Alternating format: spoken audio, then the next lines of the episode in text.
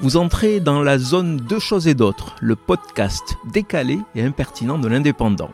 Je suis Michel Litou.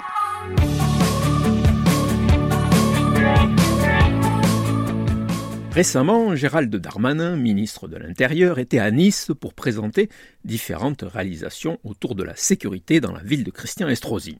Au menu, la visite du futur hôtel des polices. Or, ce bâtiment se trouve face à une librairie militante pour les droits des femmes, Les Parleuses.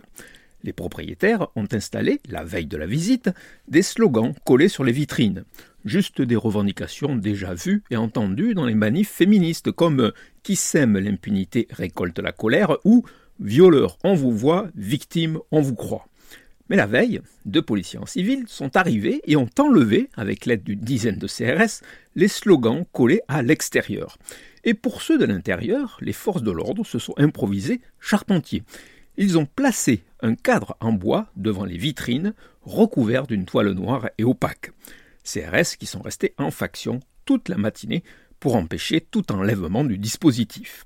C'est bien connu, dans le monde des autruches, ce qui ne se voit pas n'existe pas.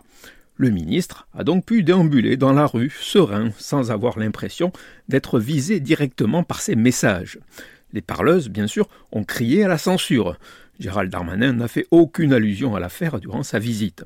Il n'était peut-être même pas au courant, car trop souvent, ce sont des subalternes qui prennent les mauvaises décisions pour plaire à leur chef.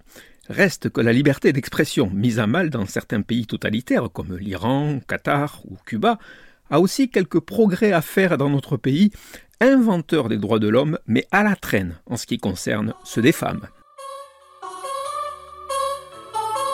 Vous venez d'écouter Deux choses et d'autres. Je suis Michel Litou. Si ce podcast vous a plu, retrouvez ma chronique tous les jours dans l'Indépendant. À demain!